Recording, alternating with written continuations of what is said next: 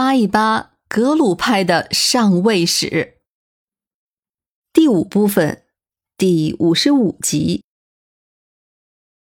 自从吐蕃末年，布达拉宫的大部分就毁于战火，之后又遭雷击，基本上就一直荒废了。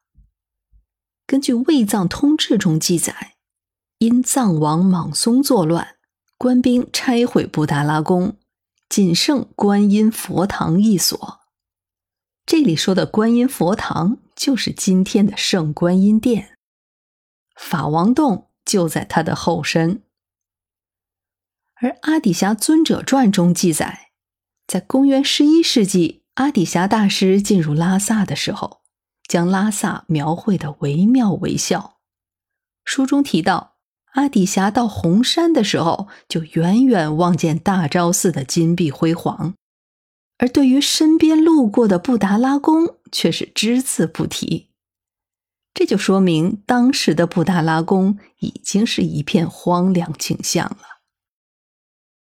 吐蕃之后的很长一段时间，布达拉宫就被纳入到大昭寺管理，就成了宗教场所了。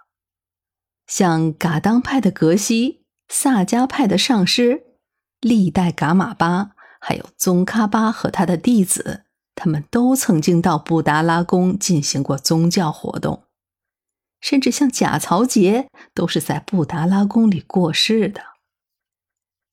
甘丹颇章政权建立之后，五世达赖和索南饶丹自然是在甘丹颇章里办公的。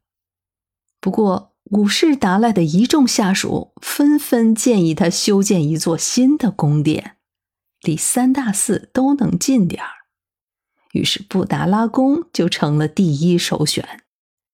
五世达赖认可了这一建议，于是，在甘丹颇章政权建立之后的第三年，也就是一六四五年的三月二十五日这天，举行了隆重的开工仪式。西藏的传统中，山林河湖都是有各种神明的。所以在动土之前要有各种的法事和仪典，到今天也是如此。所以这个开工仪式是极其隆重的。五世达赖、固始汗还有第八索南饶丹这三个大佬通通到场。在这儿要注意一下，四世班禅并没有出席，他肯定是被邀请的。可是他却没有来出这个风头。第二天，工程破土动工，而就在这一天，青海方面送还了那尊圣观音像。还记得这个圣观音像吗？当初吉雪巴就是以它为礼物，又是科尔克部出兵攻击藏巴汗彭措南杰的。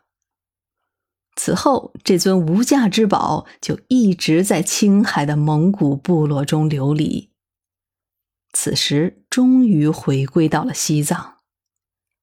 由此也可以看出，当时的青海已经全部在固始汗的掌控之下了。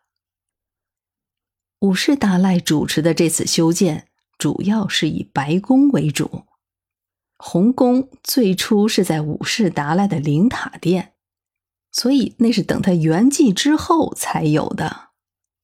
白宫是达赖喇嘛办公的场所，这也是修建布达拉宫的初衷。选用白色也是遵从了西藏的传统。从藏族传统审美的色彩上来讲，白色是象征和代表着正义、高尚、纯洁、祥和和喜庆这些文化观念的。这次的重建保留了松赞干布时所建的法王洞和圣观音殿，白宫就是在这一部分的建筑基础上兴建起来的。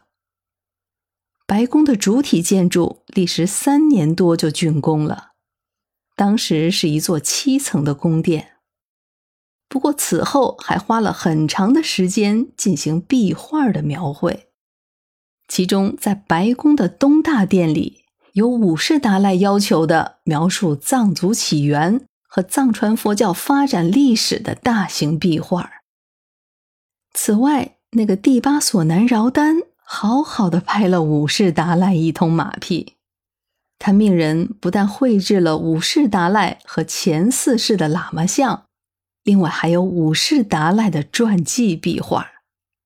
怎么样？这个索南饶丹很不一般吧？不过，也可能是那个时候格鲁派的甘丹颇章政权还是刚刚建立，各种的体制还都不太完善，所以关于白宫的建造记录留下来的资料非常少，更多的也只是从留存的壁画中才能得到参考。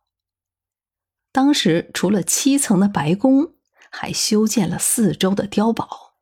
宫前山下环筑方形城墙，在城墙的正南筑有南大门，东西两侧又各筑一门，在西角还设有角楼。这样，雪城的格局也基本上圈定了。一六六二年年初，德国和比利时的两位传教士曾经到过拉萨。他们绘制了一幅布达拉宫的素描，从这看上去，那时候的布达拉宫还远没有今天的宏伟。前面也提到过，五世达赖在很多领域都颇有造诣，在建筑这一块也是这样。白宫的兴建，五世达赖就是亲自主持的。其中不少设计就是他亲自下场定稿或是修改的。最后再科普一点小知识：布达拉宫这个名词儿是在民国之后才有的。松赞干布时代，这里实际上是叫做红山宫，也就是建在红山之上的宫殿。不过此时的红山也有布达拉的称呼了。这是观音道场的含义，也就是我们说的普陀。五世达赖重建之后，一度还有白寨、红寨的称谓，甚至还被称作是滋坡章或是坡章马宝的。